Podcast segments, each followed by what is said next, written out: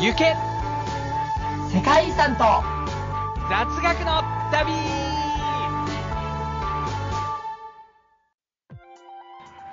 皆さん、こんにちは、こんばんは、そしておはようございます。アフリカ大好きユースです。トルコ大好きチャイです。はい、というわけで始まりました、せっか雑第91回目ぐらいになるかなと思います。92回目かな。92回目あ、もう92回目ですわか。んないな。91かな。92かな。多分92な気がしますね、あ、私ね。92回目ですか。あ失礼しました。はい、というわけでやっていきたいと思いますね。100回もちょっと見えてきたね。そうだね。うん。いやー、どうですか、チャイ君。最近、なんかハマってることとかあるんですか？いや、ありますよね、我々。我々もうちょっとやばいやつありますよね。いやもう、なんか寝ても覚めても、そのこと考えてる。そう。なんか、あれだよね、緊急事態宣言が出る前、年明けての時の新年会みたいな時に、うん。ユース夫妻うちに来てくれた時に、はい、はい。あれですよね、あの、ボードゲームをね、もう完全にマスクして、換気して、ガクブルになりながら、室内で、ボードゲームをやるっていう企画をやったんだよね。やりました、やりました。アルコール消毒もセッティングして。いや、チそうャイすごい、家入るとアルコール消毒が置いてある、玄関に。そうそうそう。そこでやってから、まあ、結局、家入って手も洗ってみたいな感。じだね。めちゃくちゃ、うんもう完全に大丈夫な状態にしながらボードゲームをやるということで、うんあのカタンっていうボードゲームやったんですよね、私たちは。カタン。なんか知る人ぞ知るだよね。多分知らない人は知らない絶。対言う超有名なボードゲームだと思う。なんかすごい、俺は有名なやつだと思って買ったんだもん。なんか、あの、うんそうだね。俺は全然チャイが聞くまで知らなかったけど、うん。ドイツで発売さ、なんか20年、30年ぐらい前に出たやつなのかな。確かなんかそんなの。だった気がする。多分、ううんん。世界中で大人気みたいな。うん。何千万人もやるみたいな。それは聞いたことある。後からはい調べてね。うん。うん。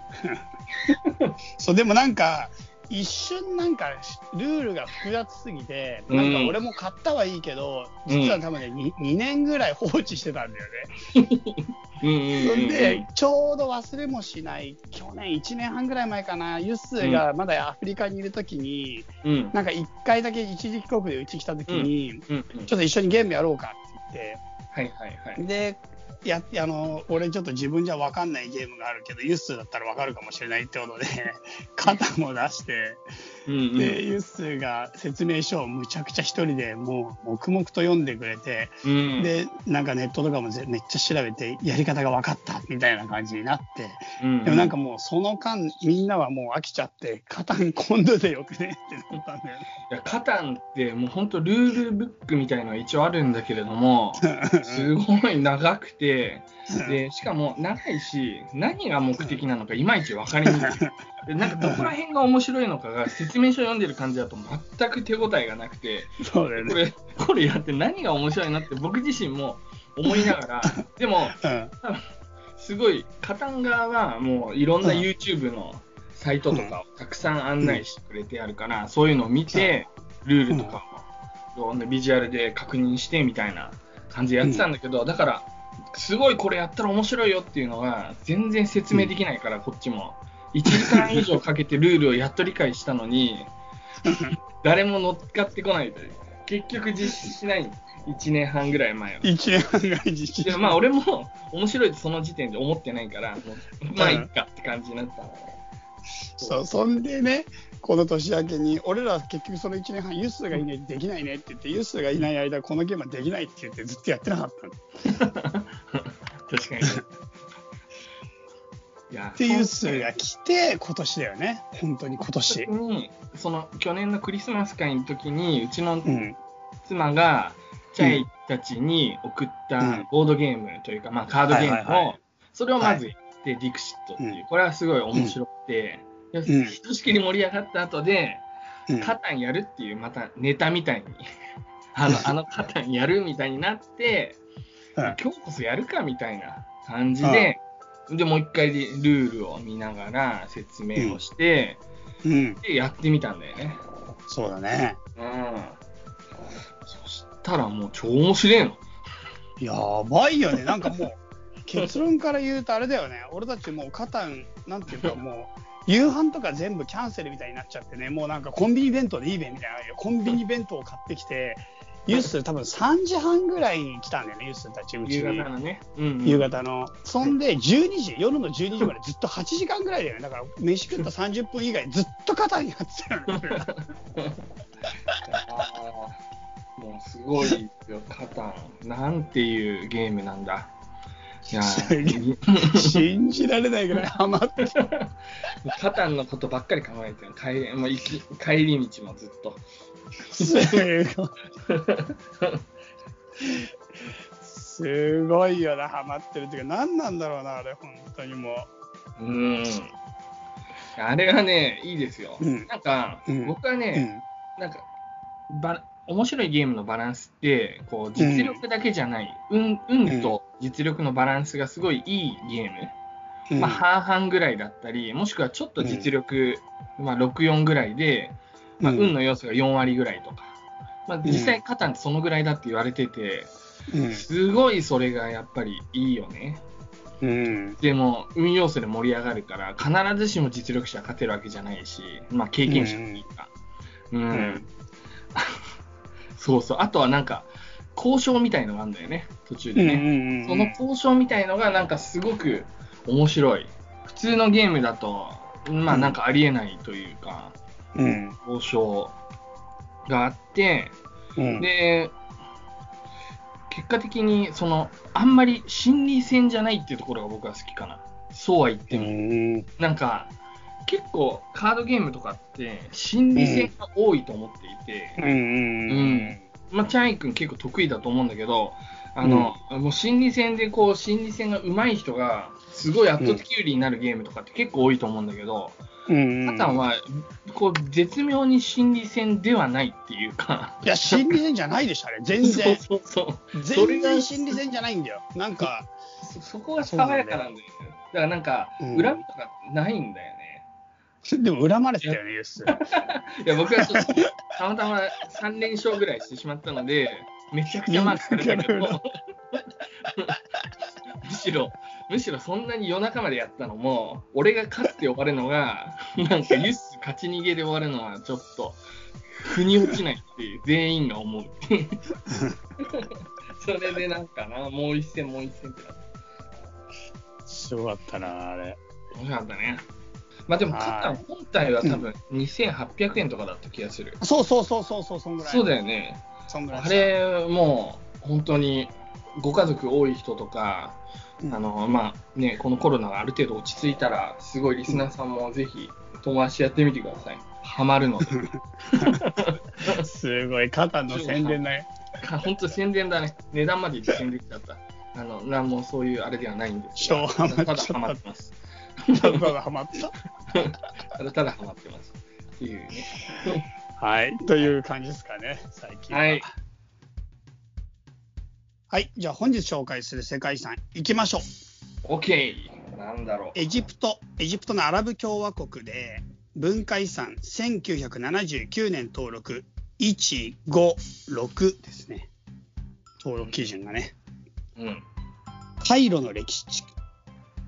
カイロの歴史地区。うん、うん。カイロです。うーん。そうでカイロすか。、ご存知ですよね。カイロって首都じゃないの？首都です。エジプトの首都。うん。はい。首都か。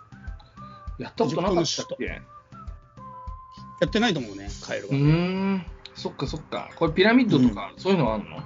わかんない。あまあ、あのね、ギザの三大ピラミッドやったじゃん。うんうんうん。なんかピラミッドはやった印象なんだよね。うん。ピラミッドのね、なんていうか、もうほんとすぐ隣みたいな状態。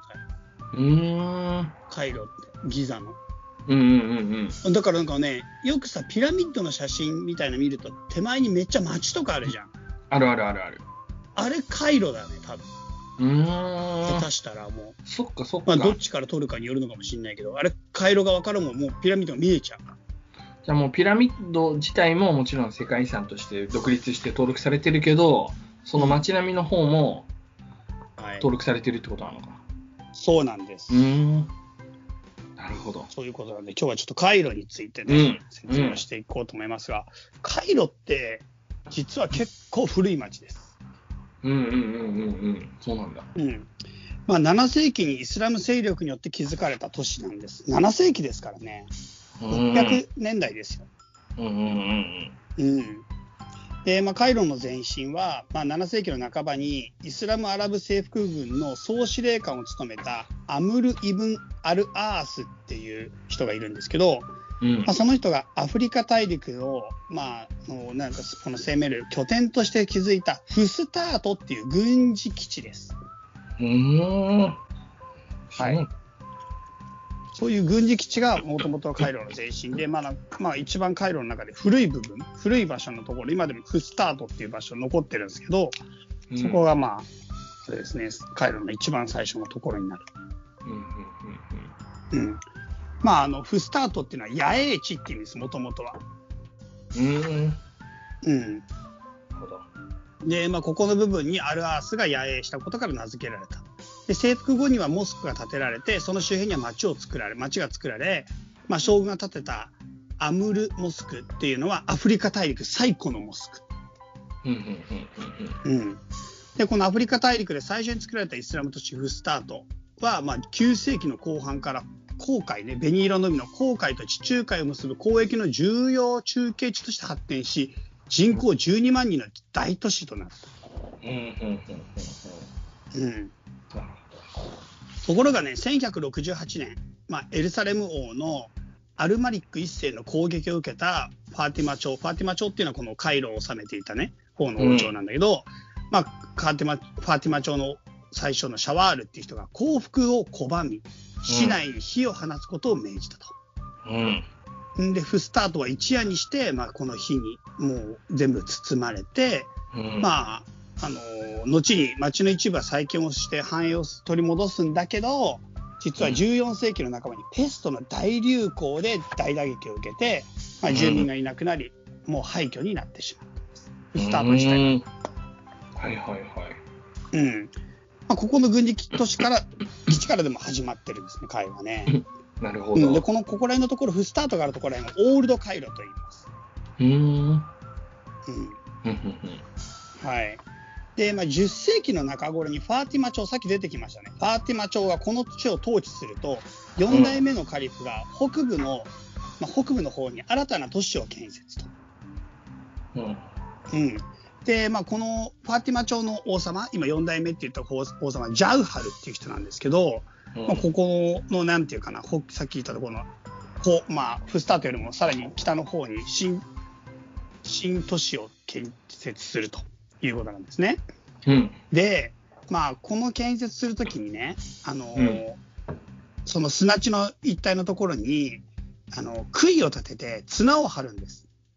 うんここに作るぜっていう、まあ、作るぜっていうところらへんに杭を立てて綱を張って鈴を吊るしたと。うん。で、鈴を揺らすと、鈴の音が響くのよ。いろんなチャナチャナチャナチャナっていろんなところに。うんうんうん。で、そうするとそれが乾いた砂漠に響く、ひあ乾いた砂漠のところにさーって響くから、兵士たちに、まあ、聞こえて、その音を合図に建設作業が開始されるうーん。と。で、この作業時間っていうのは先生術師。まあ、当時先生術っていうのはまあ昔の時代ですから非常に重要だったんですけど、先生術師が決めるの。うーん。で、まあ、先生術師がその決めた時間で鈴の音が鳴って、回路のまあ建設が始まっていくとうんいうことで、まあ、そこの分始まってたところ、始まって、そういう形でみんなに指示をしてやってたんだけど、ある時、1羽のカラスが砂に舞い降りてしまって、鈴を鳴らしてしまった。おお。そうすると、ジャウハルと先生術師はびっくりおお、やべやべ、もう待って待って待って待って、おい、それ時間決めてやってんだよ、先生術の方でやってんだよ、やってん何やってんだよって 言ったら、もう兵士たちが作業を始めてしまったと。ね、もう町の建設作業始めちまった。うん。うわー、なんじゃなんじゃやっちまったなーってジャウハルが思ってた時に、うん。東の空を見上げると、東の空に赤く輝く火星が昇ってるのが見えた。うーん。で、これをジャウハルは神のお告げだと信じた。うんうん。うん。そして、そのその火星を見たときに、この新首都の名前を決めたと言われてるんだけど、うんあの、首都っていうも言葉を意味するアラビア語っていうのは、あの、当時ね、当時の首都はマディーナっていうんううん女性系の名詞だったと。首都を意味するアラビア語、マディーナっていうね、女性系の名詞だったと。で、火星の女性系、火星っていうのはアラビア語で、ももちろん言葉があるんだけど、これの女性系が、うんあの、アルカーヒラっていうんですよ。うんうん。そして、くしくもそれはアラビア語で勝利者の意味でもあるうんと。うん。ということで、アルカーヒラっていうのをこの町の名前にして、これを英語読みでカイロと言いますと。うんと言われています。なるほど。はい。うんということですね。まあ、あの、勝利者の町とも言われますけど、この火星のところからインスピレーションを得たという言い伝えもあるよってね。うんはい。で、まあ、イスラム国家なんで、もう絶対に欠かさないことができないのはモスクなんですけど、うん972年にはアズハルモスクっていうモスクが完成します。うんで、アズハルモスクは実はサマランカ大学の時にちょっとだけ出てきたんですけど、覚えてますか？ああ、ごめん、忘れちゃった。はい。うん。このモスクにはですね、マドラサというイスラム系イスラム教の高等教育施設が併設されるんですけども、うん。このアズハルモスクにもマドラサが併設されて、まあ、これが現存するイスラム最古の教育施設、現在ではアズハル大学となっていると。うんうんうん、ということで、まあ、サーラマンカ大学の大学の起源みたいな話したときに、世界最高の大学はアズハル大学ではないかという考えられてるっていうところの話も出てきた。アズハル大学はここにあります。うんうんうん。で、まあ、さっき言ってきた、このファーティマ朝っていうね、王朝なんですけど、まあ、この教義を広めていくってことにすごく力を入れていると。だからこのマドラサでは、あ、ちなみにファーティマ朝っていうのはシーア派っていう、今でいうイランがやってる少数派のイスラム教の王朝なんですね。うん大多数派はスンナ派っていうんですけども、うんまあ、このマドラサ、アズハル大学ではシーア派の教義や法学の教育研究が盛んに行われ、15世紀の初頭の寄宿生は750名。その出身地はこ北西アフリカからイランにまで及んだっていうことで、まあ、かなり大規模な大学に発展していったっていうことです。うんうん。まあ、こんな感じでですね、あのカイロっていうものができてくる。まあ、オールドカイロのところから、まあ、さっき言ったね、うん、今、アズハル大学あるところら辺のところの回路が建設されるうんということなんですよね。で、この後なんですけど、うんあのー今、ファーティマ朝っていう王朝の後に、アイユーブ朝っていう王朝が出てくるんですよ。で、アイユーブ朝っていうのは、あの、アラブの、アラブの最大の英雄、サラディンっていう、サラーフ・アッディーンっていう、あの十字軍を撃退しためちゃくちゃすげえやつがいるんですね。で、このサラディンっていうむちゃくちゃすごいアラブの英雄が作った王朝がアイユーブ朝なのね。うんで、ファーティマ朝の後半のところら辺からもうすげえ十字軍がやってきまくってて、結構混乱期に入っちゃうんですよ。うんで、その混乱期の中に、まあ、この、サラディンが登場してきて、IU 部長っていうのを作って、まあ、十字軍ともやり合うっていう感じになるんだけど、うんこのサラディンは、まあ、ここのファーティマ朝の後の、ここの回路をもちろん引き継ぐわけだけど、その後に、ね、まあ、サラディンの目から見た時に、まあ、この首都があまりにも無防備な姿に見えると。うんうんうん国家機能の全てが平坦な土地に集中している回路は、守るには難しく、攻めるにはたやすい町に見えたと。うんうんいうことで、サラディンによって首都の再建が行われます。で、うんうん、サラディンが行ったのは、シタデルと言われる、あのね、城塞を作ることでした。うんうん。シタデルというのは、エジプトでは山城を意味する、うん、山の城を意味するものなんですけども、うん。まあ、この町の南東の丘に十字軍の侵攻に備えて政治と軍事の両機能を備えた城塞シタデルを作り、まあ、フスタートさっき最初に言った一番古い回路ねフスタートのあるオールド回路を経済都市として再開発。さらに市街をより強固な城壁で結ぶあ囲むということをやると。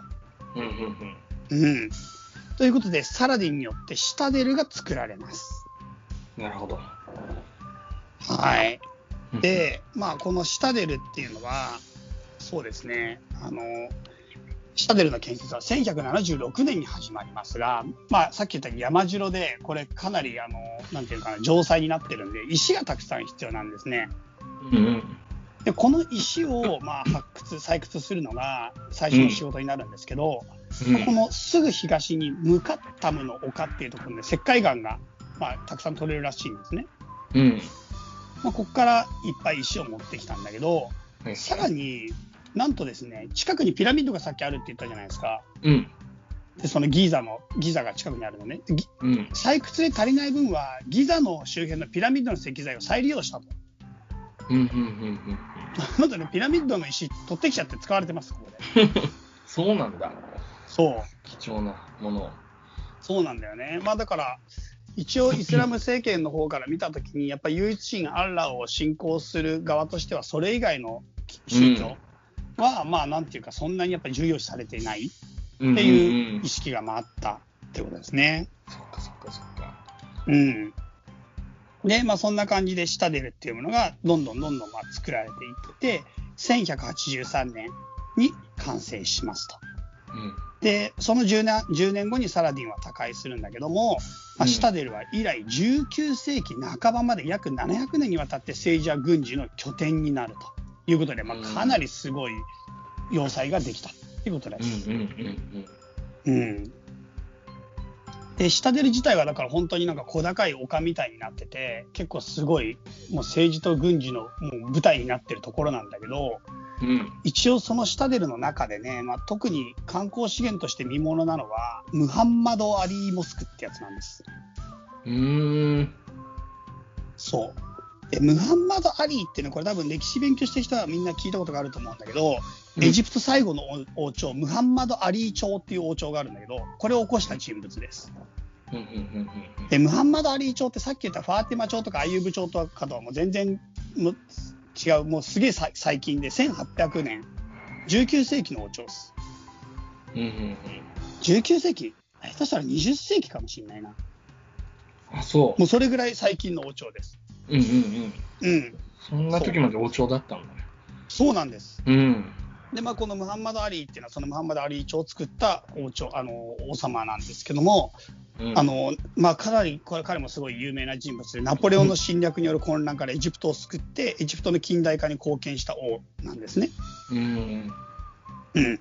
で、その彼が作らせたムハンマド・アリー、えっ、と、モスクっていうモスクが、まあ、一番すごい美しくて有名なんだけど、うん。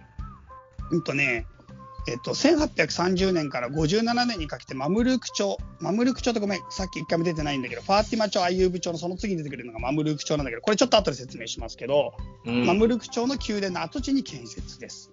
うん。で、このモスクですね、イスタンブールから建築家を招聘して、アヤソフィア、アヤソフィアっていうのはブルーモスクじゃないや、えっ、とね、ブルーモスクの正面にあるやつなんですけど、イスラうんあの、そう、そういうモスクがあるんですね。まあ、うんモスクっていうか、今は博物館になって、またモスクになっちゃった、もともとキリスト教の寺院だったやつなんですけど、うん。まあ、アヤソフィアを真似てトルコ風に作らせたと。うん。だから、ムハンマド・アリー・モスクってトルコ風のモスクモスクなんです。うん結構トルコ人、そのガーナにも来てうん、トルコ風のうんうんやつを作ってたりするんだよね。面白いね。そうだよね。結構トルコ風のモスクってあのミナレットが特徴的だったりとかドームのところがねかなり大きく綺麗に作られたりとかしてみんなで大小の銅先頭、尖ったと。そうそうそうそうそうそう鉛筆みたいになってる鉛筆みたいに。ああ、確かに確かに。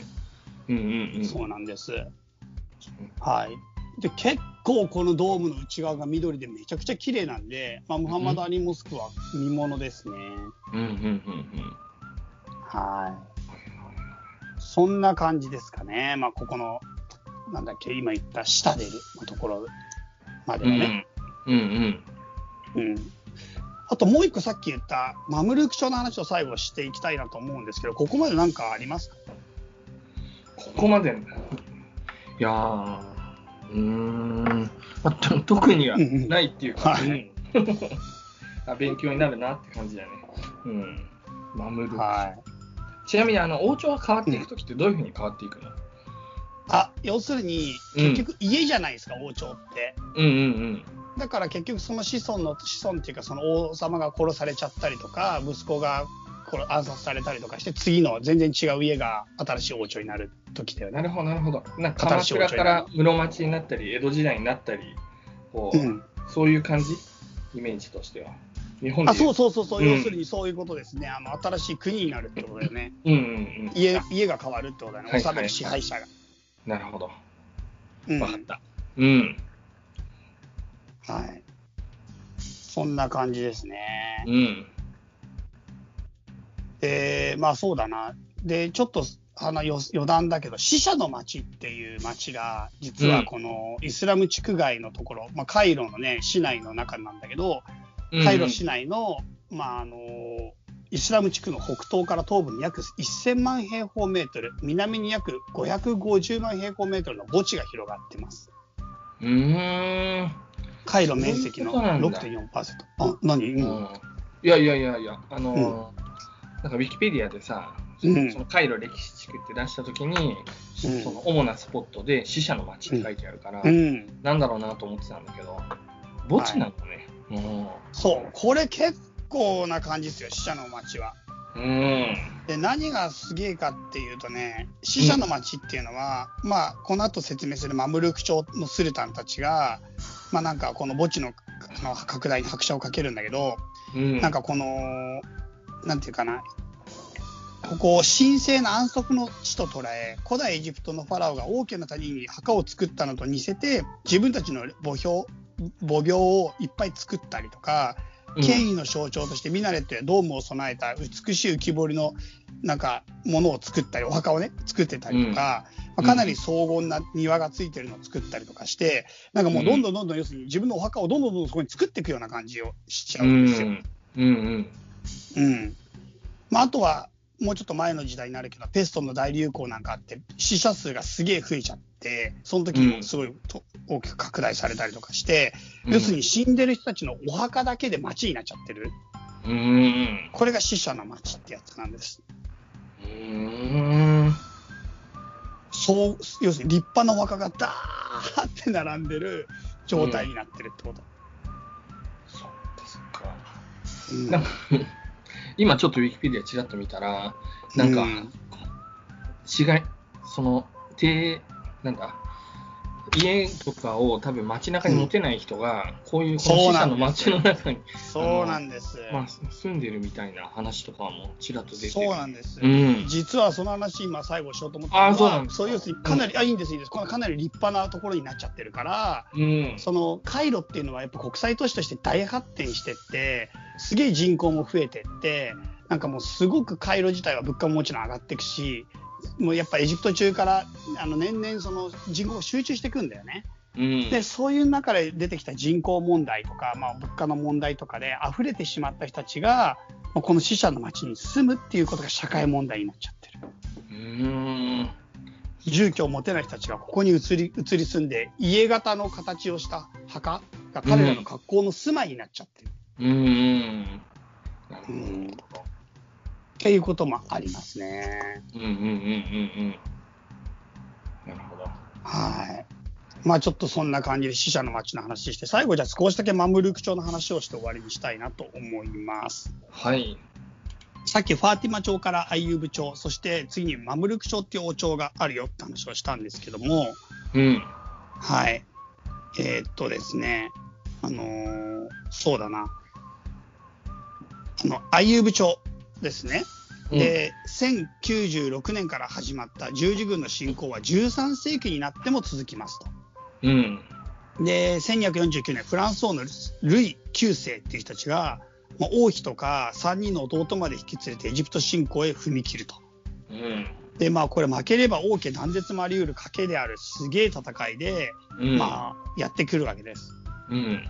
でその時に、まあ、この時のスルタン、スルタンっていうのは王様ですけども、このエジプト側のね、カイロのね、王様がなんと病没、亡くなってしまいます。ああ、そそうなんだ。はい。うん。これはもう結構やばいですね。で後継者の息子ははるか1000キロ彼方にあるイラクにいると。うん。で、もうこれも超やばいじゃん、こっち側、この回路側としては。うんうんもう最強にやばいという状態になってしまいます。うん。うん。で、この時に、まあ、すごい、あのね、国を救った、まあ、ほぼ英雄みたいな人がいるんですけど、うん。この人がなんと、亡くなったスルタンの、まあ、妃であるシャジャル・アッドゥル。うん。うんシャジャルはね、夫の死がバレてしまえば、兵士たちの士気が落ちると。うん。だから息子が戻るまでの間、なんとかスルタンの死を隠し通さなければって考えるんです。うんうんうんそこでまあ薬とか食事はこれまで通り部屋に運ばせます。うん。うん。そして夫の筆跡に真似た文書を発行。うん。あたかもスルタンが病床で指揮を取ってるかのように見せる。うんうんうんうんで、もう兵士たちは、もうその、それの通りに従って、指揮を保って十字軍に対抗。うん。そして最終的に勝利するんです。なるほど。こう。これすごいっしょ。このシャジャルってやつは、もうあの女性なんだけど、すごい、そうやって国を救ったうん。人がいるそうだんですねね。。うん。で、ついに勝利したことに、勝利した時時に、うん。息子が戻ってきます。うんうんうん。息子、トゥーラン・シャーがイラク北部より帰還。そして見事8代目スルタンに即位。うん。ところがここで大大事件が起きてしまいます。何？なんでしょえ？ー、何？シャジャル・アッドゥルとの権力争いみたいになるの、う違います、違います。息子ですからね。あ、そっか。そっか。何ですかね？わかりませんね。なんとです。ね、このうんトゥーラン・シャーっていう息子はね、うん。統治者としてあまりにも無能。あ、そうなんだ。おーはい。はいはい。それでどうしたかというと、前スルタンの側近らによって在位わずか3ヶ月足らずで暗殺されてしまいます。あらなるほど。うん。それでもうやばいじゃん。せっかく守り抜いたのにさ、このうんね、ところはもうやばいかっていう時になった時に、その側近たちがスルタンに、スルタンの座に祭り上げた人物がいます。うん。それは、あれだと思いますか？あのもう今まで登場人物が限られてるから、その中でシャジャル・アッドゥル。そうなんだよ。なんと、うん。側近たちがスルタンの座に祭り上げたのは、エジプトが危機に陥った時、軍を持ちこたえさせた前王妃シャジャルだった。これがなんとマムルーク朝の始まりである西アジアで最初の女性スルタンの誕生。うーん。すごくない？女性って全くなかったんだね。そうだよ。だってイスラム世界だし、そもそも、そもそもイスラム世界なのに、うんマムルーク朝っていうこの王朝は、なんとシャジャルによって始まった王朝で、うん。しかもそれがだから、あれですよ、女性スルタンなんだよ。うんうんうんによって始まった王朝だということです。うん。なるほど。はいまあ、ちなみにマムルークっていうのは白人奴隷、トルコ系の白人奴隷なんですけど、まあうん結局、シャジャルはやっぱり自分が女性だし、自分が統治するっていう形だと、絶対に不安定になるから、イスラム世界は。そのことよく分かってたから、その自分の旦那になった人、だ旦那になった人だと思うんだけど、うんに、そのスルタンを譲って、うんうん。まあ、そこからマムルーク朝っていうのを安定期に入らさせて、結果的には250年以上の映画を誇るんだよね、マムルーク朝って。うーん。はいうん、はいはいはい。そんな感じなんですよ。うんうんうんうん。すごいね。ね結構すごいよね。うん。ちなみにこれあのどうやって滅亡していくの？マムルーク朝うん。マムルーク朝はオスマン帝国じゃなかったかな。オスマン帝国がこの後ものすごい全盛期で圧力をかけてくるんだよね。でもこれ250年後だけどね。うん、で、めちゃくちゃ強くなってきたオスマン帝国によって、そうだね、1570 1517年、オスマン帝国軍がカイロ入場して、うん、まあ、なマムルーク朝滅亡ですね。るほど。そっかそっか。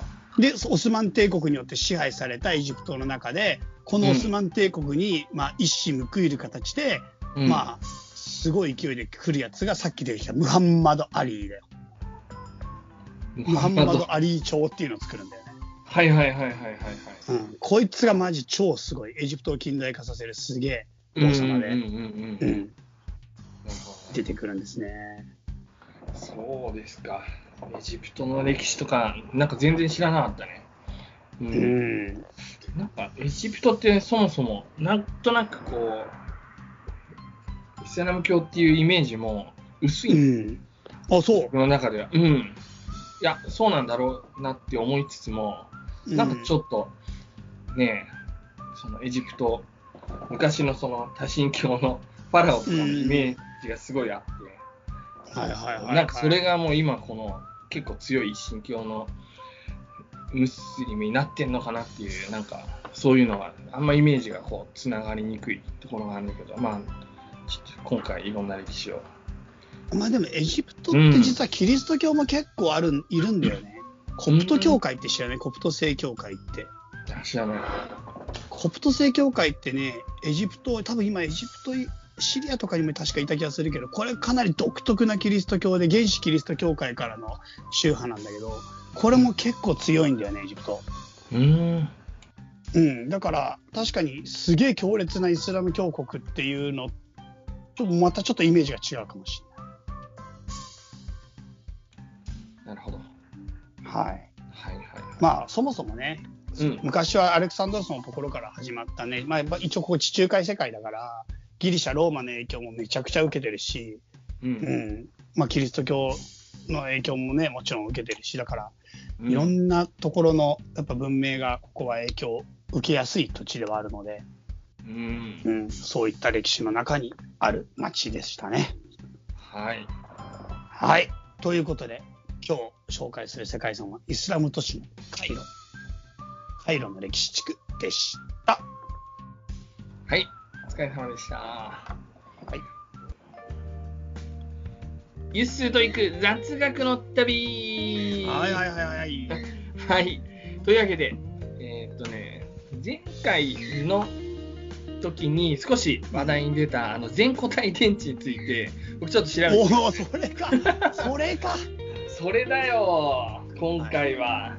ちょっとやってみたいなと思って、はい。えーまあこれね、僕はね、あのーまあ、歴史を変えるというか、まあ、人々の生活を、まあ、ガラッと変えうるものっていうものは、やっぱ常に注目しておきたいなと思っていて、うん。えー僕は二十歳ぐらいの時にあったインターネットの、まあ、IT インターネットが登場して普及してっていう、その IT 革命はもちろん、うん。まあ、誰もがそういうふうに指摘してたけど時代を変える、生活様式を変えるなと思っていてでその後で多分何年か前にブロックチェーンについても、僕あのこれはすごいっていう話をしたと思うけどあれもいまだにあの歴史をというなんだ生活を変える人々の。ブロックチェーン多分マジでガチやばいやつだよね。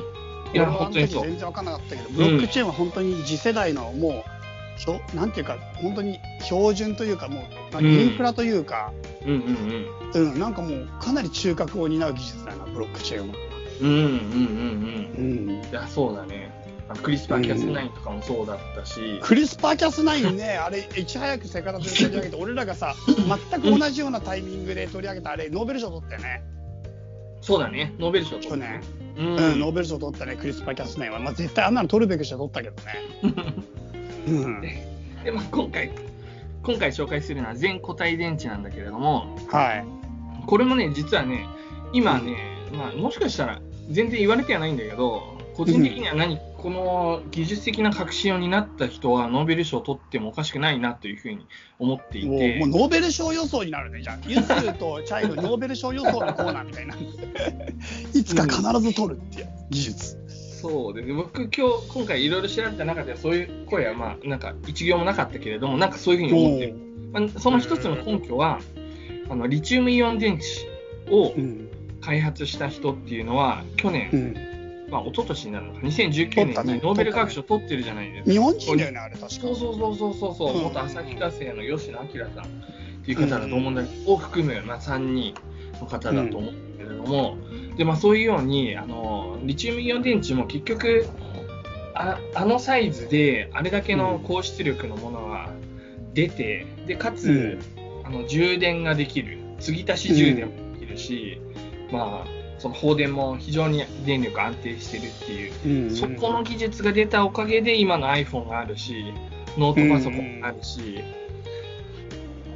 なんかあそこら辺のさ、技術とかさ、あとはさ、太陽光の電池の技術ってさ、うんオイルショックが原因なんでしょ？あ、そうなんだ。なんか、この前テレビでちょっと見たんだけど、うん。なんかさ、オイルショックの時にさ、まあ、すごい日本はさ、要するにオイルがないっていう時なないだけで、うんやっぱもう経済が全部止まっちゃうから、その時に国を挙げて政府がものすごいお金をかけて、要するに自再エネ、自然に準拠したエネルギーの開発みたいなものをものすごいやるって言って、めちゃくちゃお金出してやったんだよね。で、それがその時に太陽光発電とかリチウムイオン電池とか、要するにもう今のまさに再生可能エネルギーの地熱発電とか風力とか、日本の技術のすげえ水みたいなものが全部、あのオイルショックの時代の時の次の時代からの時のフェーズで確立されて、それが今世界に輸出されて、今の時代の技術の基盤みたいになってて。なんかやっぱり石油ショックとかオイルショックってむちゃくちゃ危機で経済的にも国的にもめちゃくちゃ混乱したけど、うん、それをその時代の中でなんかそれを生かして逆に日本はなんか相当な技術を世界に実は提供したみたいな。うん。うん。なるほど、なるほど。いいね。そういう時に日本の技術がね、そういうふうに出てくるっていうのは、すごい。ねうん。え。うん。まあそういうことなんですけれども、まあ、だからうんリチウムイオン電池は、あの非常に画期的だって、ノーベル化学賞を取るほどに画期的だったんだけれども、うんまあ、課題がいくつかやはりまだ残っていて、はい。はい。で、まあ、一つは一番有名な安全性に対する懸念ですよね。うん。なんかやっぱり、その、バッテリーとかって今も容易に飛行機とかに乗せられなかったり、うん。時々発火したりとか、急に爆発に近い、あの、まあ、発火が起こったり、それはもう、どうしてもその構造上、その発火や爆発を起こす可能性がある気圧性の、なんだ、大気溶溶媒をうん。使わなければいけないといううん必要があるんですよね。うん。で、まあそういうふうになってるんだけれども、まあこれが一番の問題。で、だからこの問題があるからトヨタはプリウスとかにリチウムイオン電池を入れなかった。うん。ニッケル水素二次電池の方を入れたんだけれども、うん。うん、実際にはそのリリチウムイオン電池の方がニッケル水素電池よりは2.5倍ぐらいあの力があるんだけれども、なそんなにあんの？そうそう、だからテスラとかはそっちを使ってる、リチウムイオン電池の方を使ってるんだけれども、万が一事故が起こった時とかに、うん。安全性を保つために、すごくその周りを頑丈にしなきゃいけないとか、そういいう問題があるわけですね。うん。うん。で、まあ、コストが高いっていうのも問題で、まあ、リチウムが使われてるっていうことと、さらにコバルトっていうのも使われていて、でコバルトなんかはもう、コンゴ共和国とかでしかあまりほとんど取れなくて、すごい希少な金属でなってる。で、まあ、中に液体が入っているので、液体であるからこそ、まあ、低温とか高温に弱いっていうことですね。うん。環境、そういう環境に、低温になると、その液体が凍ってしまうともう電気をうまく流さなくなるし、高温になってしまうと、過度にこう反応が進んでしまって、さっき言った発火とか爆発につながる可能性があるっていう。うん。で、まあ、さらに言えば、充電にとても時間がかかる。これはまあ、うーん、そうね、携帯の充電とかも5分とか10分で満タンになったらいいなって思うけど、ならないじゃないですか。数時間かかる。うん。車も本当に急速充電みたいなことをやっても30分とかかかるから、うん。うん。大変だっていう話をまあちらっとしたと思うんだけど、それらの問題を解決するのがこの全固体電池というふうに言われていて、もうはい単純にその今まで液体で電気を、まあ、正極と負極っていうのがあって電池の構造は簡単に言うとで、うんこの正極から負極にこうリチウムイオンが流れることで電気が通るみたいなことなんだけれども、でその間は電気が流れやすいように液体になってるんですよ。うん。でその液体がリチウムイオン電池の場合はあの水溶液だと水が入ってるとリチウムとすごい反応してしまうからうん。水が使えないっていうことで揮発性の液体を使わなきゃいけないっていうまあ、ちょっと危険な液体を使わなきゃいけないっていうのが、まあ、その技術的な課題になってたんだけど、この中を電気を通す固体っていうのが素材として開発されてるんですね。うん。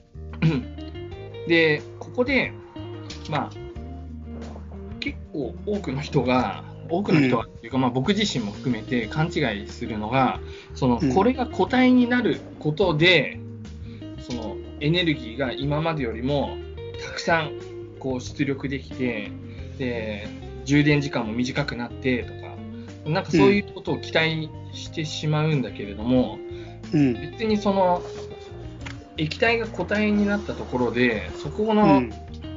だけでは別に電気を流す素材が変わっただけなんで、安全性っていうところは格段に上がるのは、あのなんだ、もう理解できるんだけれども、それ以外のところっていうのは関係がないんですね、実は。うん。うん、でちょっと今、若干話す順番、俺間違えたなって思ってるんだけど、まあ、どういう、その全固体電池になることで、あのまあ、大体エネルギーは3倍ぐらいになると言われてます。で、充電時間は3分の1以下。えで、コストは、コストも実は3分の1程度。えいうふうに言わいれてるいことしかないじゃん、もう。そうそうそう。で。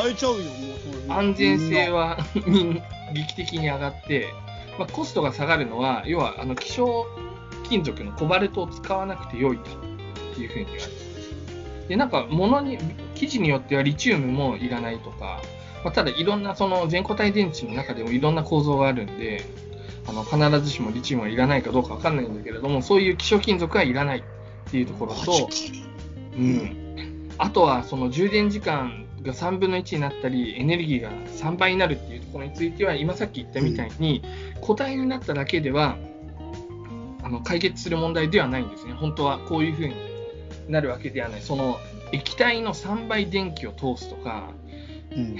液体よりも3倍早くその充電時間が早くなるっていうようなものではないんですよ別に固体になったからって。うん。ただど何ができるかっていうと固体になる中の液体であるってその液体が危険なものを使わなきゃいけないっていうことでいちいちその周りに強固なその頑丈なプロテクターみたいのをつけなきゃいけないことに比べて全固体電池になると、そのものとしての安全性が非常に高まるからもう。うん薄型にして一つのものをギューッと圧縮してうん。薄いものをたくさん重ねて一つにするっていううん。そういう技術が今後どんどんどんどん発展するなんかミルフィーユみたいにたくさんものをこう並列で並べることでパワーをアップしてで充電時間とかも一つ一つの充電時間短くなるから合計で同時に作業ができるっていうかだから充電時間も短くなるっていうそういう発想なんですね。うん。うん、でこの薄く作っていくっていうことについては可能性が全固体電池っていうところで出てきてる。固体にすることで、この素材ならいけるんじゃないかっていうのは出てきてるけどまだ確立はしていないんですよ。完全に、うん。だから実実用化されるのは2030年ぐらいっていうふうにも言われてます。うん。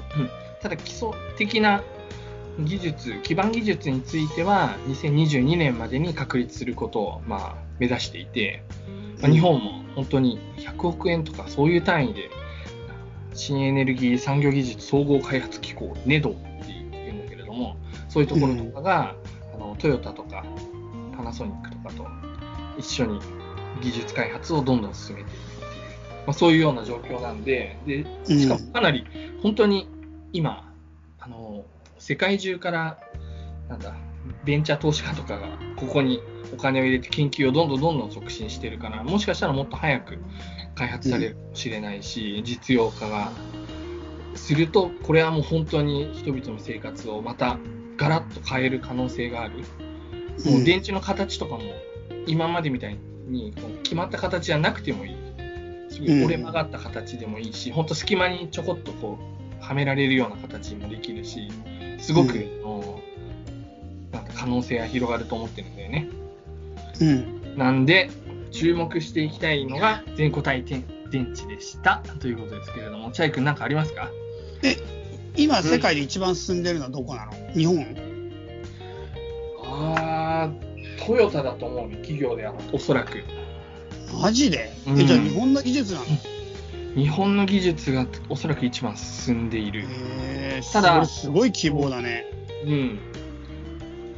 テスラとか、あとはうんそもそも、その、この全固体電池をどうしても開発したいっていうのは、うん。まあ、電気自動車を走らせたいっていうのがあって、なんかうん今のリチウムイオン電池では、どうしても走行距離が250キロとか、1回の充電でね、30分もかかんない250キロとか300キロとかでしかできないんですよ。うん、で、無理やりすごく電池を大きくすれば500キロとかいくんだけど、ガソリン自動車って普通500キロぐらい走るの、1回の。うん、5分くらいの時間でこうガソリン満タンにしたら500キロ走る。それと同じぐらい走らせるためには、車の値段自体が500万とか1000万、すごい高くなって、電池が高いので、そもそも。うんだからすごく大きい、大きい電池を積みながら、かつ安全性も確保するってなると、ものすごいコストがかかるので、うん。うんそれが非常に問題。だからトヨタもリチウムイオン電池を選ばなかったみたいな、うん。そもそもね、プリウスの段階では。だから、まあうん今後変わっ、こういったものを、あの、トヨタが中心で今、全固体電池を多分先頭走ってると、僕が見た記事の中では、あのそういう印象を受けたんだけれども、どんどんどんどん新しい技術を発表していて、うん。うん。これはあの企業だけじゃなくて、なんだ、大学とかも研究は基礎研究として、特にその全固体にするときのその固体だね、固体の部分、うん。うん、について素材を新しく研究っていうのは未だに続けていますね。ううんんちなみに全固体電池のこ全固体って名前は、電池自体は別にね、今でもね、リチウム電池も固体に見えるけど、もうもう中身は全部固体ですよっていう、まあ、それだけのことを全固体っていう。これは、うんまあ聞いててそう思ったね液体が入ってないってことですね、そうそうそうそうそうそう。うんそういうことだてかリチウムイオン電池中に液体入ってるの知らなかっあ、本当に、た、うんそうそう、入ってるんですよ。っていうかね、ほ今までのバッテリーって基本的に全部入ってる。うん、そうだよね。それはなんとなくわかるけど、分かったけど、うんうん、うん。でもやっぱ乾電池が液体入ってるってちょっとやっぱ印象ないな。乾いた電池でだったあれ バッテリーは入ってるんだけど。でも、あれもさ、液漏れするって言うじゃん。するね。で、しかも液漏れしたらさ、速攻で周りがさ、錆びるでしょ。あれ強い酸性が入ってるんだよね。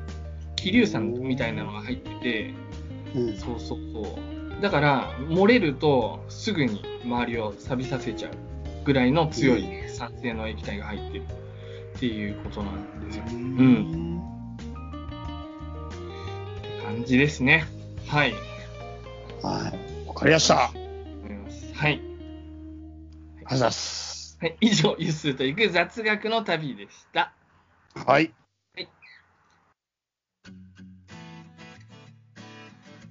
エンディングおよびメッセージ紹介のコーナー。はいはいはい。というわけで今回もエンディングになりましたけれども、うんえっとね、特にメッセージはいただいておりませんね。はいはい。ので、ちょっと紹介できないんですけれども、ぜひメッセージお待ちしておりますので、あの、うんセカザットマーク Gmail.com、sekazatsu アットマーク Gmail.com までメッセージの方いただけるとありがたいです。はいいやーエンディングですけれども、チャイ君なんかあります？なんか言っておきたいこととか。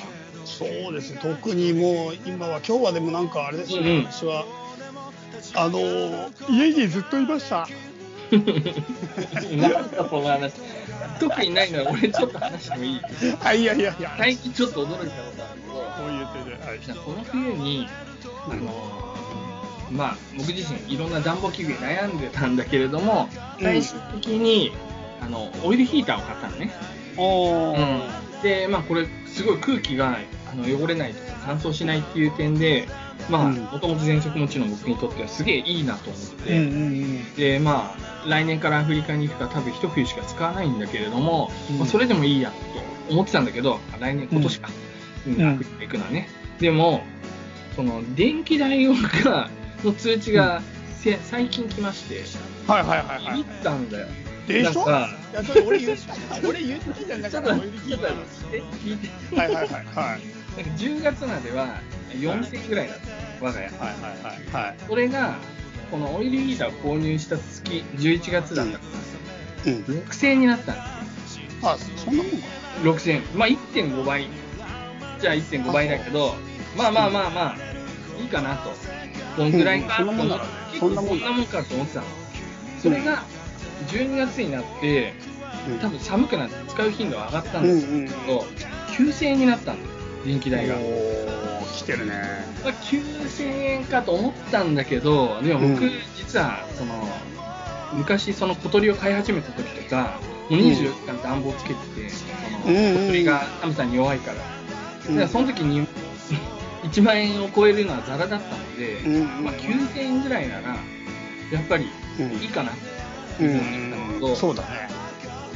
この冬って寒くない？この寒いよ今でやっためちゃくちゃ寒い。めちゃくちゃ寒い。マジでやっぱり足の裏凍るから。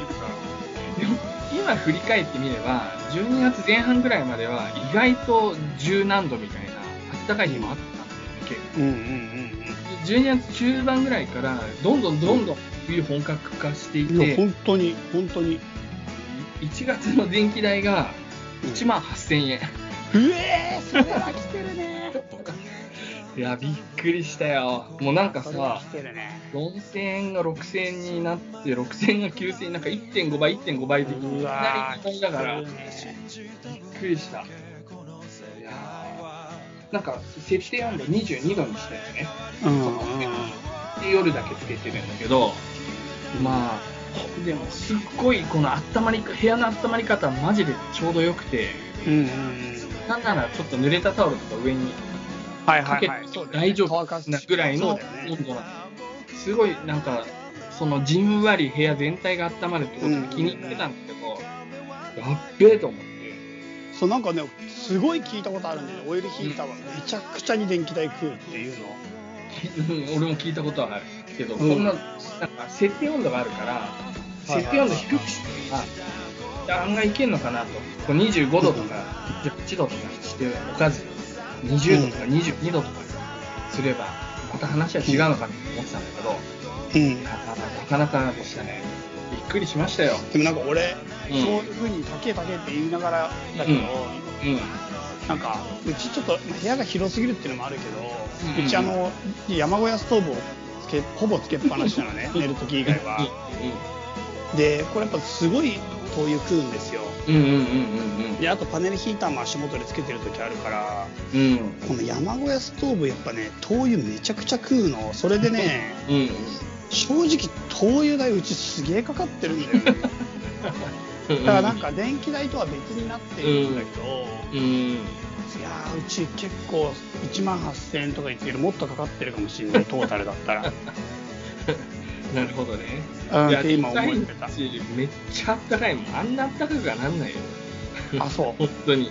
あの、オイルヒーターってそういう温まり方は多分しない。うん。あまあまあそうだね。でもそうそうそう。ちそうだね。うちだから足元のやつは足元で別にやってくからね。それこそ。それはすごいな。い本当ならホットカーペットもあるけどホットカーペットさすがにやめた。や、チャインチ、そのあの山小屋ヒーターって普通家で見ない。